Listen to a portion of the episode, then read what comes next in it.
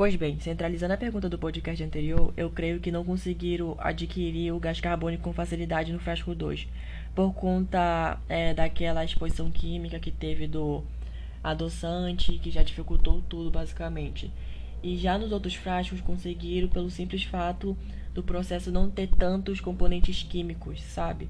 Então a gente percebe que no frasco 2 ele incha, mas é bem pouquinho um balão. Então, por conta realmente disso, não conseguiram ter uma obtenção maior para gerar o volume com base no, no caso, no gás carbônico.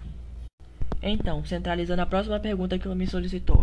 Por que existe a diferença entre as bexigas? Das soluções, quais seriam as mais indicadas para fazer uma massa de pão crescer? Então, a solução mais indicada é a mais perspectiva que dá para ver referente ao vídeo seria a 1 e a 3, que a 1 tem um fermento com açúcar, uma solução lá, e gerou também um bom resultado com o gás carbônico. E na 3 também teve fermento e o leite morno, que também gerou um bom resultado com o gás carbônico.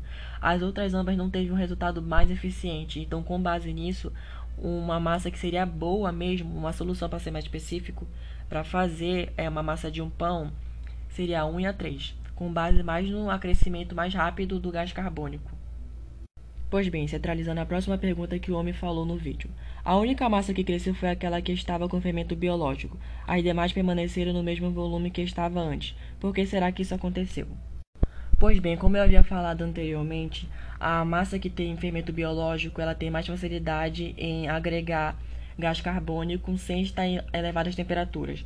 Então, é mais rápido com que ela cresça por conta das leveduras que estão nela. Já a que está com fermento químico, ela cresce, mas com não tanto volume que ela cresceria se estivesse numa é, temperatura mais elevada, ou seja, num forno. E já a que está sem fermento já não cresce porque não tem o acesso ou facilita o acesso do gás carbônico, ou seja, não tem acesso de gás carbônico naquele pote. Na verdade, tem sim um pouco de acesso de gás carbônico, mas não é muito para que tenha um volume mais abrangente como as ambas.